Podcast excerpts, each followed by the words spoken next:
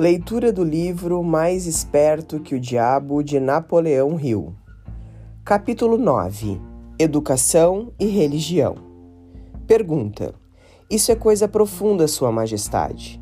Vamos voltar à discussão de assuntos mais leves e mais concretos e que provavelmente vão interessar a maioria das pessoas.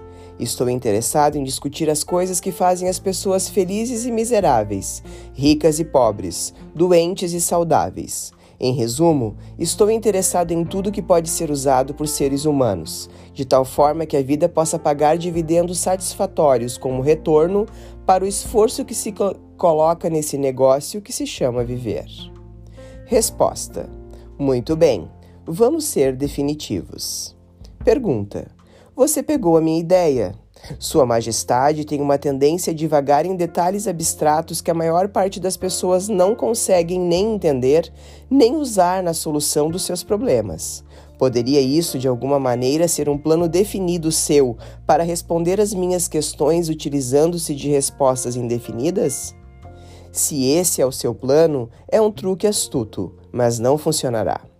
Vá em frente agora e me fale mais alguma coisa sobre as misérias e os fracassos dos seres humanos, que por sua vez crescem diretamente ligados à indefinição.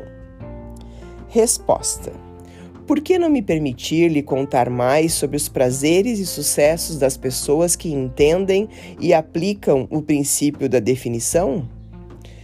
Pergunta: Observo que algumas vezes pessoas com planos e objetivos definidos conseguem o que querem da vida, para somente depois descobrir que aquilo que elas conseguiram não é exatamente o que queriam. O que é então? Resposta: Geralmente nos livramos de qualquer coisa que não queremos pela aplicação do mesmo princípio de definição das coisas das quais adquirimos. Uma vida que é dividida com absoluta paz de espírito, contentemente e felicidade, sempre se livra de tudo aquilo que não quer. Qualquer um que se submete a coisas que não quer por um longo período, este sim é um alienado. Pergunta: E o que você tem a dizer sobre pessoas casadas que deixam de querer estar um com o outro? Eles devem se separar ou é verdade que todos os casamentos são feitos no céu e os contratantes são dessa forma ligados eternamente por essa vontade momentânea, mesmo provando ser uma escolha pobre para ambos?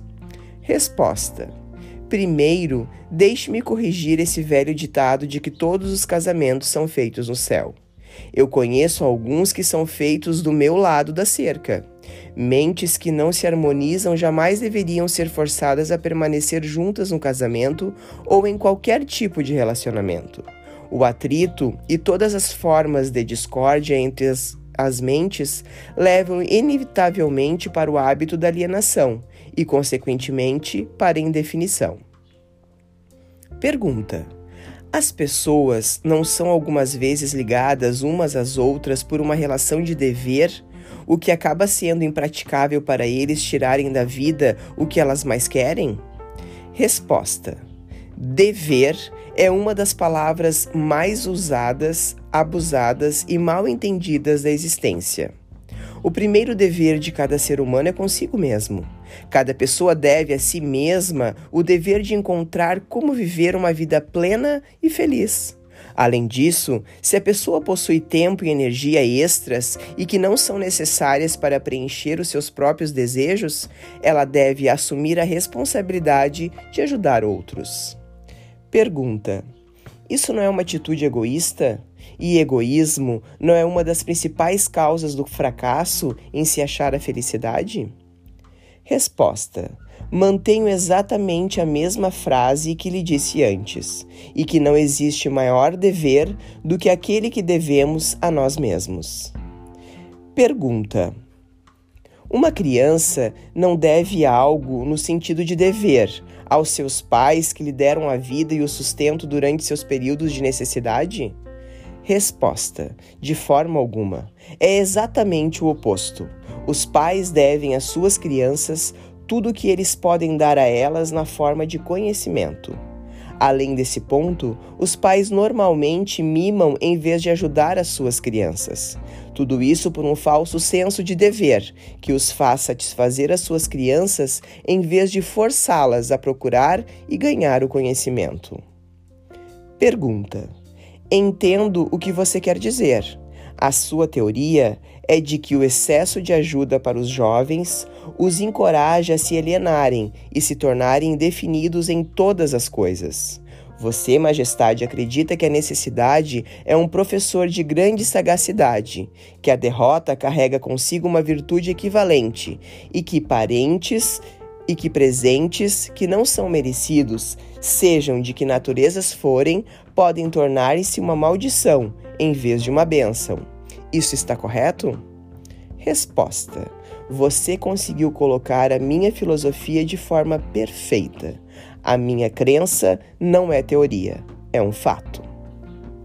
Pergunta: Então, você não advoga a oração como um meio de alcançar fins desejáveis? Resposta: Pelo contrário, advogo que a oração é poderosa mas não o tipo de oração que consiste em palavras vazias sem sentido e suplicantes. O tipo de oração contra a qual não tenho nenhuma força é a oração com um propósito definido. Pergunta: Eu nunca pensei na definição de propósito como sendo uma oração. Como ela pode ser? Resposta: A definição é, em efeito, a única forma de oração em que alguém pode realmente basear-se. Ela, na verdade, posiciona a pessoa de forma que use o ritmo hipnótico para alcançar fins definidos, apropriando-se da grande fonte universal de inteligência infinita. Essa apropriação, no caso de você estar interessado, ocorre através da definição de propósito, persistentemente perseguida. Pergunta: Por que a maioria das orações falham? Resposta: Elas não falham, Todas as orações trazem aquilo pelo qual se reza. Pergunta: Mas você disse que a definição de propósito é o único tipo de oração em que qualquer um pode se basear. Agora você diz que todas as orações trazem resultado. O que você quer dizer? Resposta: Não há nada inconsciente com isso. A maioria das pessoas que reza recorre à oração somente após tudo ou mais ter falhado. Naturalmente, elas começam as suas orações com suas mentes cheias de medo de que as suas orações não serão atendidas. Bem, os medos então são realizados. A pessoa que começa uma oração com um propósito definido e fé inabalável de que vai alcançar o seu objetivo, coloca em ação as leis da natureza que transmutam os desejos dominantes de uma pessoa no seu equivalente físico. Isso é tudo o que se pode dizer sobre uma oração. Uma forma de oração negativa traz somente resultados negativos. A outra forma é positiva e traz resultados definidos e positivos. Poderia algo ser mais simples do que isso?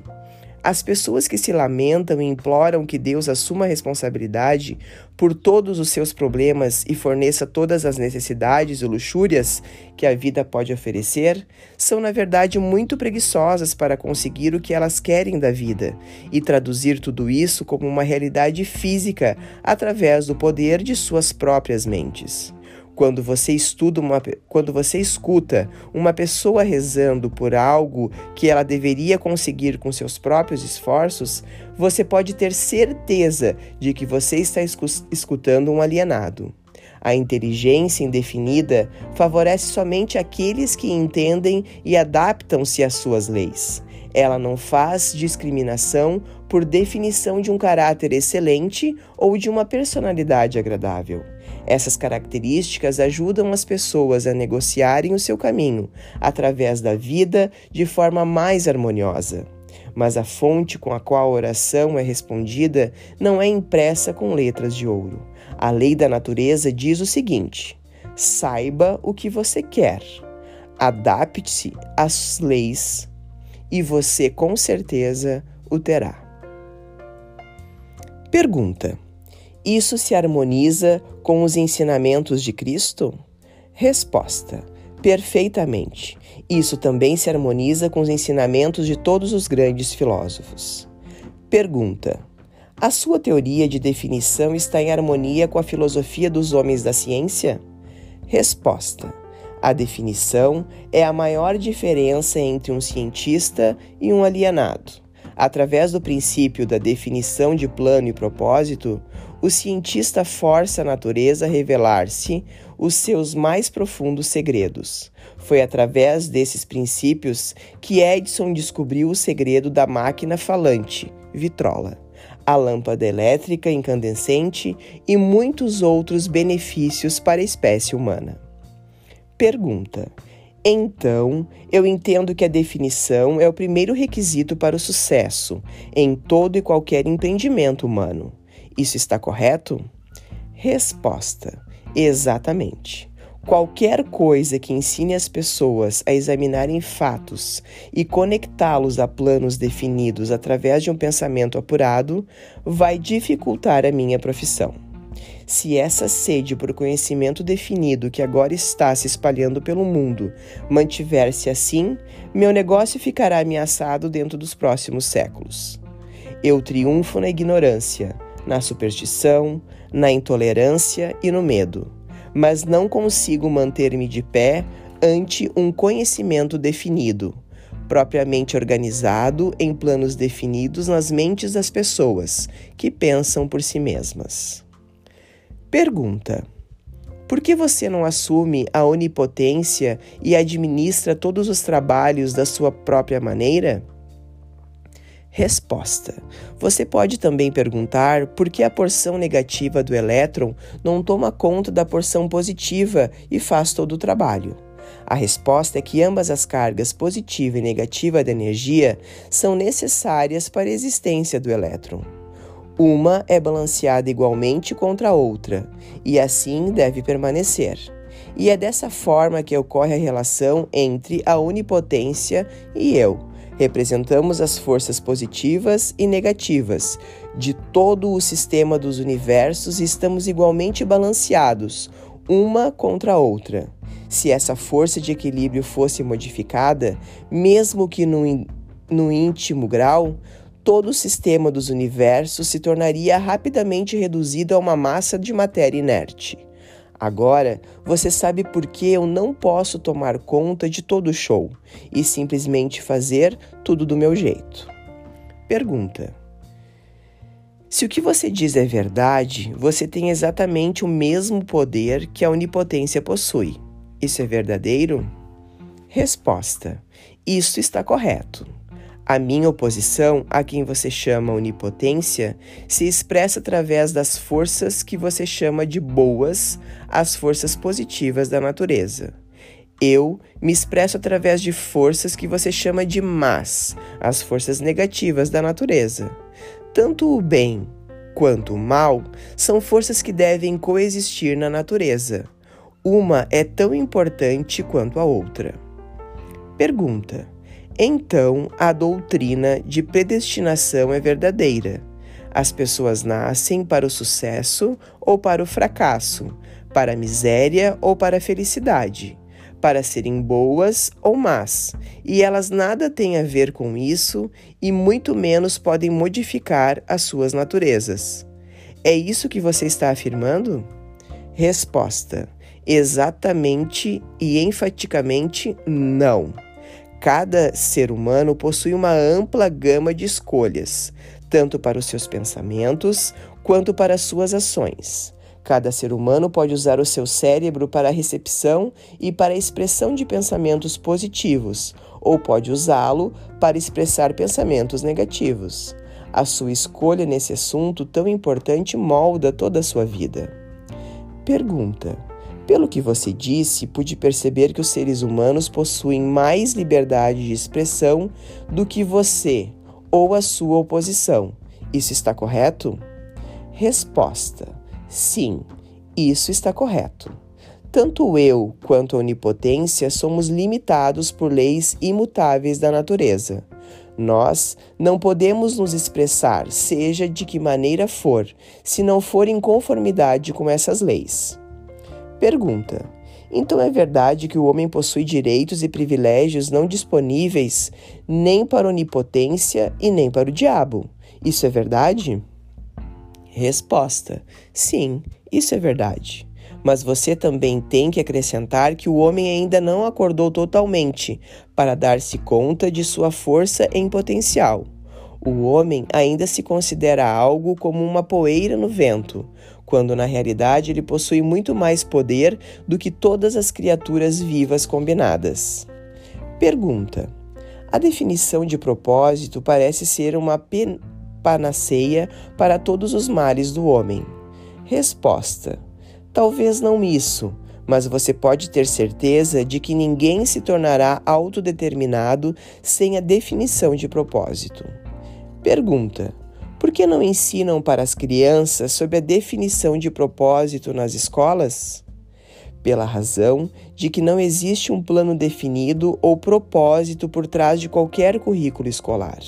As crianças são enviadas para a escola para ganhar um diploma escolar e aprender como memorizar, não para aprender o que elas realmente querem da vida. Pergunta: Qual o benefício de um diploma escolar se não se consegue convertê-lo em realizações espirituais e materiais da vida? Resposta: Eu sou somente o diabo e não um resolvedor de enigmas. Pergunta: Eu deduzo, por tudo que você diz, que nem as escolas nem as igrejas preparam os jovens do mundo com um conhecimento prático de como funcionam suas próprias mentes. Existe alguma coisa de maior importância para um ser humano do que o entendimento das forças e circunstâncias que influenciam a sua própria mente? Resposta: a única coisa de valor duradouro para qualquer ser humano é o conhecimento de como opera a sua própria mente. As igrejas não permitem que uma pessoa investigue e adentre para conhecer as potencialidades de sua própria mente, e as escolas tampouco reconhecem tal potencialidades. Pergunta: Você não está pegando um pouco pesado com as escolas e com as igrejas? Resposta: Não. Estou apenas as descrevendo como elas são, sem tendências ou preconceitos. Pergunta: As escolas e as igrejas não são seus piores inimigos? Resposta: Os seus líderes podem pensar que são, mas eu só me impressiono com fatos. A verdade é esta: se é que você quer saber, as igrejas são meus aliados mais úteis e as escolas estão logo atrás. Pergunta: De que forma específica ou em termos gerais você faz essa afirmação? Resposta: Da seguinte forma: tanto as igrejas quanto as escolas me ajudam a converter as pessoas para o hábito da alienação. Pergunta: você consegue perceber que os indícios que você está levantando são substanciais, a ponto de macular a imagem de duas instituições que foram da maior importância e responsabilidade pela civilização da forma como se conhece hoje? Resposta: Se me dou conta? Minha nossa! Eu me regodizo com isso. Se as escolas e as igrejas tivessem ensinado as pessoas a pensarem por si mesmas, onde eu estaria agora? Pergunta: Essa confissão sua desiludirá milhões de pessoas cuja única esperança de salvação está nas suas igrejas. Isso não é algo cruel para fazer com elas? Não. Não seria muito melhor que a maioria das pessoas viver da ignorância deste fato de que saber a verdade sobre você? Resposta: O que você quer dizer com o termo salvação? Do que na verdade as pessoas estão sendo salvas? A única forma de salvação duradoura que realmente é válida para qualquer ser humano é aquela que vem do reconhecimento do poder de sua própria mente. Ignorância e medo são os únicos inimigos dos quais os homens necessitam salvação. Pergunta: Você parece não considerar nada como sagrado. Resposta: Você está errado. Mantenho como sagrada a única coisa que eu considero meu mestre, a única coisa da qual tenho medo.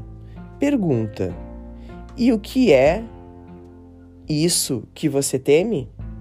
Resposta: o poder do pensamento independente amparado pela definição de propósito. Pergunta: Então você não possui muitas pessoas para temer? Resposta: Somente duas de cada cem, para ser mais exato. As outras todas eu controlo. Pergunta: Vamos dar um tempo para as igrejas e voltar para as escolas. A sua confissão mostrou claramente que você prospera e se perpetua de uma geração para outra, utilizando o truque de tomar conta das mentes das crianças antes que elas tenham a chance de usar os seus próprios intelectos. Desejo saber o que está errado com o sistema escolar que permite que o diabo controle tantas pessoas. Desejo saber também o que pode ser feito para estabelecer um sistema de ensino que garantirá a oportunidade de aprendizado para todas as crianças. Primeiro, de que elas possuem mentes. Segundo, de que forma elas podem usar as suas mentes para trazer liberdade espiritual e econômica para suas vidas. Estou colocando essa questão de forma suficientemente definida, considerando que você tem salientado a importância da definição de propósito. Estou aqui para alertá-lo de que a sua resposta para minha questão deve ser definida. Resposta: Espere um momento enquanto eu respiro. Você me deu uma ordem e tanto, e parece estranho que você tenha vindo para o diabo para aprender como viver. Eu penso que você deveria visitar a minha oposição. Por que você não vai?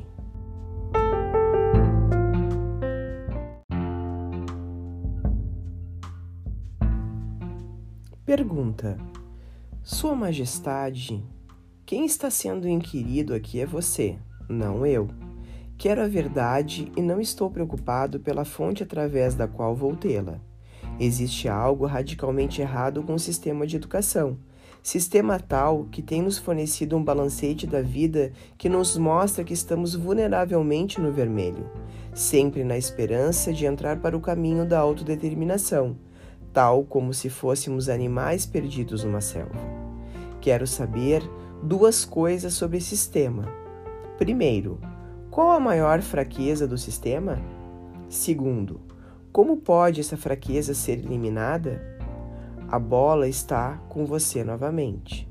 Por favor, permaneça focado na questão e pare de tentar me desfocar para questões abstratas. Isso é ser definido, não é? Resposta: Você não me deixa nenhuma chance a não ser partir para uma resposta direta. Para começar, o sistema de ensino parte de um ângulo educacional errado.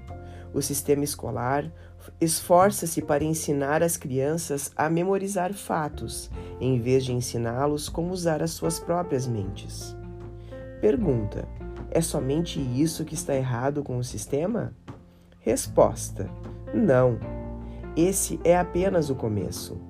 Outra grande fraqueza do sistema escolar é que ele não estabelece na mente das crianças nem a importância da definição de propósito e nem tenta ensinar aos jovens como serem definidos sobre qualquer coisa.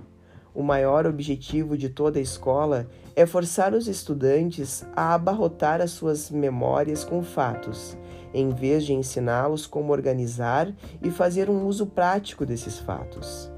Esse sistema de acumulação da memória faz com que a atenção dos estudantes seja centrada apenas em ganhar créditos e boas notas, mas deixa de lado a questão mais importante, que seria a do uso desse conhecimento nos assuntos práticos da vida.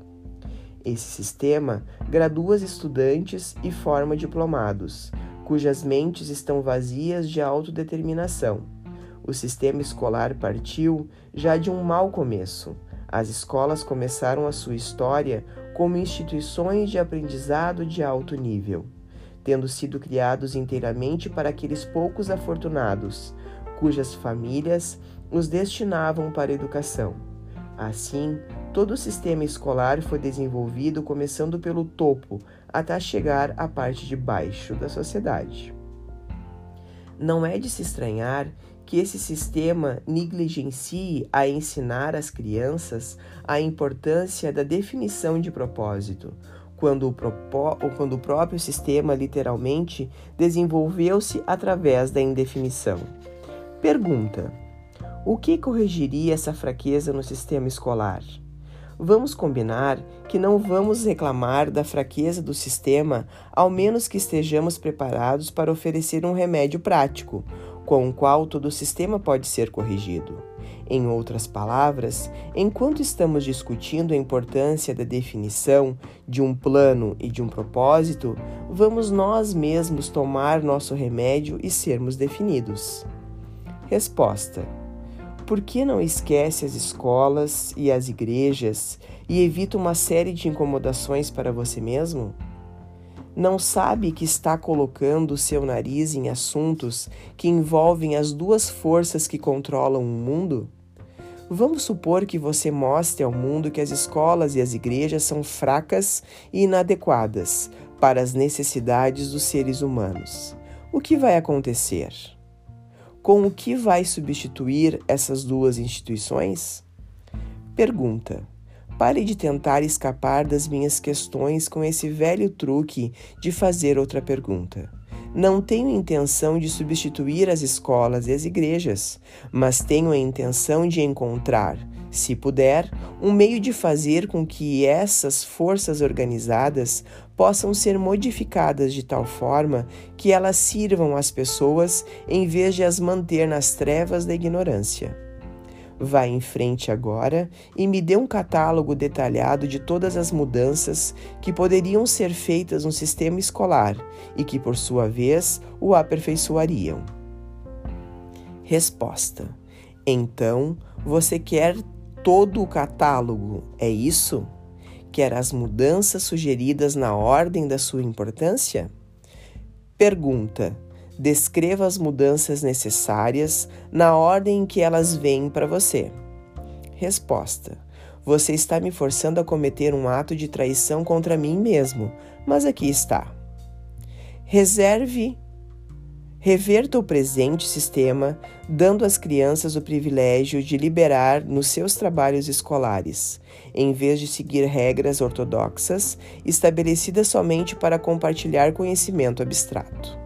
Deixe os instrutores servirem como estudantes e deixe os estudantes servirem como instrutores.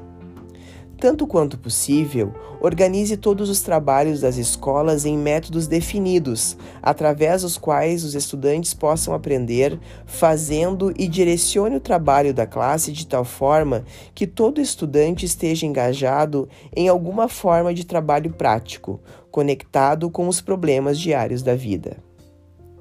As ideias são o começo de todas as realizações humanas. Ensine todos os estudantes como reconhecer ideias práticas que podem ser de grande benefício para ajudá-los a adquirir o que quer que seja que a vida exija deles. Ensine os estudantes como fazer uma administração efetiva do tempo e, sobretudo, ensine a verdade de que o tempo é um ativo mais valioso disponível para todos os seres humanos e também o mais barato. Ensine ao estudante os motivos básicos pelos quais todas as pessoas são influenciadas e mostre a eles como usar esses motivos para adquirir as necessidades e os luxos da vida. Ensine às crianças o que comer, o quanto comer e qual a relação existente entre uma boa alimentação e um corpo saudável. Ensine às crianças a verdadeira natureza e a, a, função da emoção do sexo, e, sobretudo, ensine a elas que o sexo pode ser transmutado em uma força propulsora capaz de levar qualquer um ao topo de suas realizações. Ensine às crianças a importância de serem definitivas em todas as coisas, começando com a escolha de um grande propósito definido para a vida. Ensine às crianças o princípio do hábito e que este pode ser o bom ou o mal, usando as experiências do dia a dia como exemplo para elas. Ensine às crianças como hábitos tornam-se permanentes através do ritmo hipnótico e as influencia a adotar, enquanto ainda estão no início dos anos escolares, hábitos que as levarão a ter pensamentos independentes. Ensine às crianças a diferença entre derrota temporária e fracasso, e ensine a elas como procurar pela semente de uma vantagem equivalente que toda derrota traz consigo. Ensine às crianças a importância de expressarem seus próprios pensamentos sem medo e ensine-as a aceitar ou rejeitar, por sua própria vontade, todas as ideias dos outros, reservando para si mesmas sempre o privilégio de as submeterem ao seu próprio julgamento. Ensine as crianças a tomarem decisões prontamente e mudá-las, mesmo que sejam todas, vagarosamente e com a relutância, e nunca sem uma razão definida. Ensine às crianças que o cérebro humano é um instrumento com o qual se recebe da grande fronte central da natureza a energia que é especializada em pensamentos definidos. De que o cérebro não pensa, mas serve como instrumento para a interpretação dos estímulos que causam o pensamento. Ensine às crianças o valor da harmonia em suas próprias mentes e que isso é possível somente através do autocontrole. Ensine às crianças a natureza e o valor de ter autocontrole. Ensine às crianças que existe uma lei de retorno crescente que pode e deve ser colocada em operação como um hábito, mostrando que se deve sempre prestar mais e melhores serviços do que é esperado delas. Ensine às crianças a verdadeira natureza da regra de ouro e, sobretudo, mostre a elas que, através da operação deste princípio, tudo o que elas fazem para e por outros, elas acabam fazendo para si mesmas. Ensine as crianças a não terem opiniões, a não ser que sejam formadas por fatos ou crenças que possam ser razoavelmente aceitas como verdadeiros fatos. Ensine às crianças que cigarros, bebidas, drogas e sexo em demasia destroem a força de vontade e acabam levando ao hábito da alienação. Não proíba esses males, apenas explique para elas. Ensine as crianças sobre o perigo de acreditar em qualquer coisa meramente porque os seus pais, os seus instrutores religiosos ou qualquer outra pessoa tenha dito para fazê-lo. Ensine as crianças a encorajarem fatos, sejam eles agradáveis ou desagradáveis, sem recorrer a subterfúgios ou sem oferecerem-lhes álibis. Ensine as crianças a encorajarem o uso de seu sexto sentido, através do qual as ideias apresentam-se em suas mentes de fontes desconhecidas, e a examinar tais ideias cuidadosamente. Ensine as crianças a importância da lei da compensação, tal como foi interpretada por Ralph Waldo Emerson, e mostre a elas como essa lei trabalha nos eventos do dia a dia mesmo nos menores. Ensine às crianças que a definição de propósito, amparada por planos definidos, persistentemente e continuadamente aplicados, é a forma mais eficaz de oração disponível para os seres humanos. Ensine às crianças que o espaço que elas ocupam no mundo é mediado pela qualidade e pela quantidade de serviço útil que elas prestam para o mundo.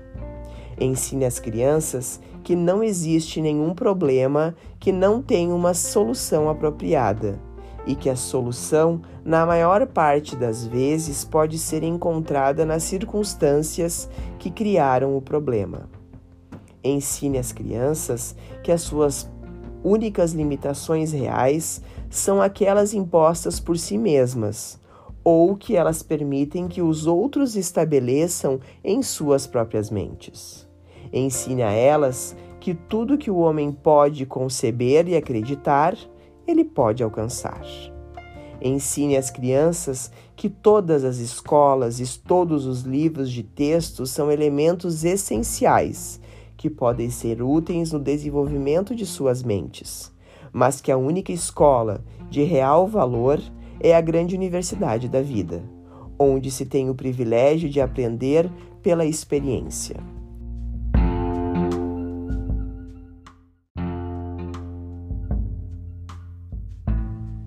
Ensine as crianças a serem verdadeiras consigo mesmas em todos os momentos e, considerando-se que elas não podem satisfazer a todos, elas devem ter sempre em mente que precisam satisfazer-se a si mesmas.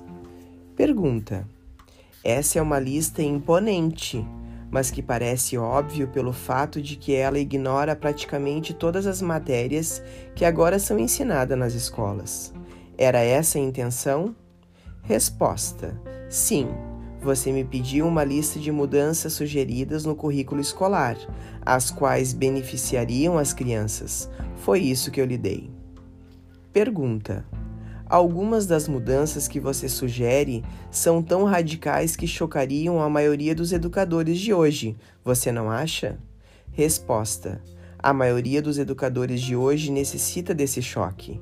Um bom choque normalmente ajuda o cérebro que se atrofiou pelo hábito. Pergunta: As mudanças que você sugere para as escolas dariam imunidade às crianças contra o hábito da alienação? Resposta: Sim. Esses seriam um dos resultados que as mudanças trariam, mas existem outros também. Pergunta: como essas mudanças sugeridas poderiam ser aplicadas no atual sistema escolar?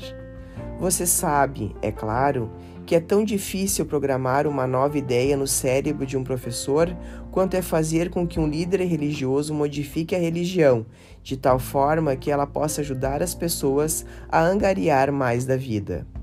Resposta: a maneira mais certa e mais rápida para forçar a aplicação dessas ideias práticas no sistema escolar é, primeiro, induzi-las através de escolas privadas e estabelecer uma exigência para o uso nas escolas públicas, de tal forma que os administradores dessas escolas sintam-se compelidos a empregá-las. Pergunta: Deveriam ser feitas outras mudanças no sistema da escola? Resposta: sim, muitas. Entre outras mudanças necessárias em todos os programas escolares está o acréscimo de um curso completo de treinamento de psicologia de negociação entre as pessoas. Todas as crianças deveriam ser ensinadas na arte da venda e da persuasão, aprendendo meios de diminuir o atrito nas relações humanas através da vida. Toda escola deveria ensinar os princípios de realização individual, através dos quais se pode obter uma posição de independência financeira. As classes deveriam ser abolidas também.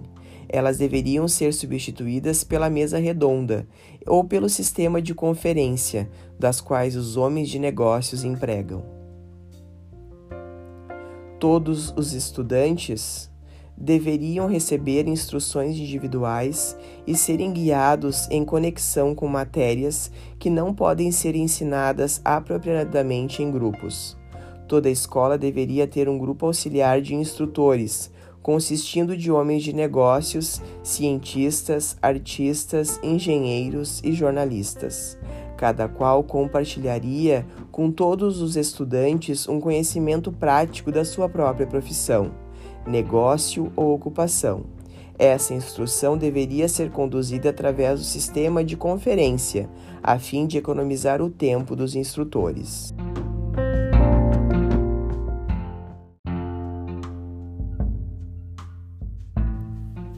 Pergunta: O que você sugeriu é com efeito um sistema auxiliar de instrução que daria a todas as crianças que frequentam as escolas um conhecimento dos assuntos práticos da vida, direto da fonte original. Seria essa a ideia? Resposta: Você colocou corretamente. Pergunta: Vamos esquecer um pouco o sistema escolar por agora e vamos voltar para as igrejas por um momento.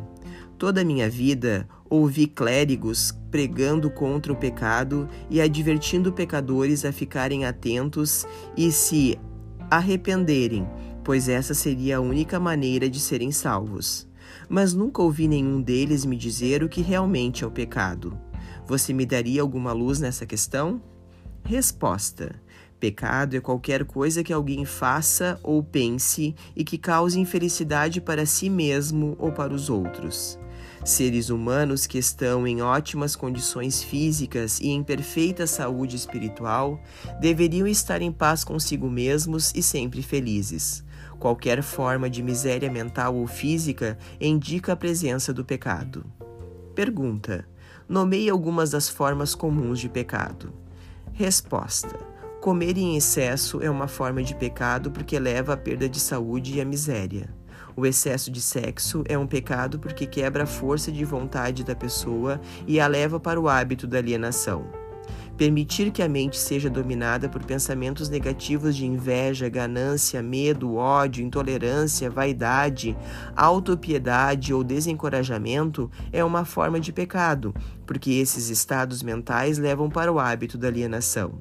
Enganar, mentir e roubar também são pecados, porque esses hábitos destroem o autorrespeito, submetem a consciência e levam à infelicidade. É um pecado também permanecer nas trevas da ignorância, porque a falta de conhecimento leva à pobreza e à perda da autoconfiança.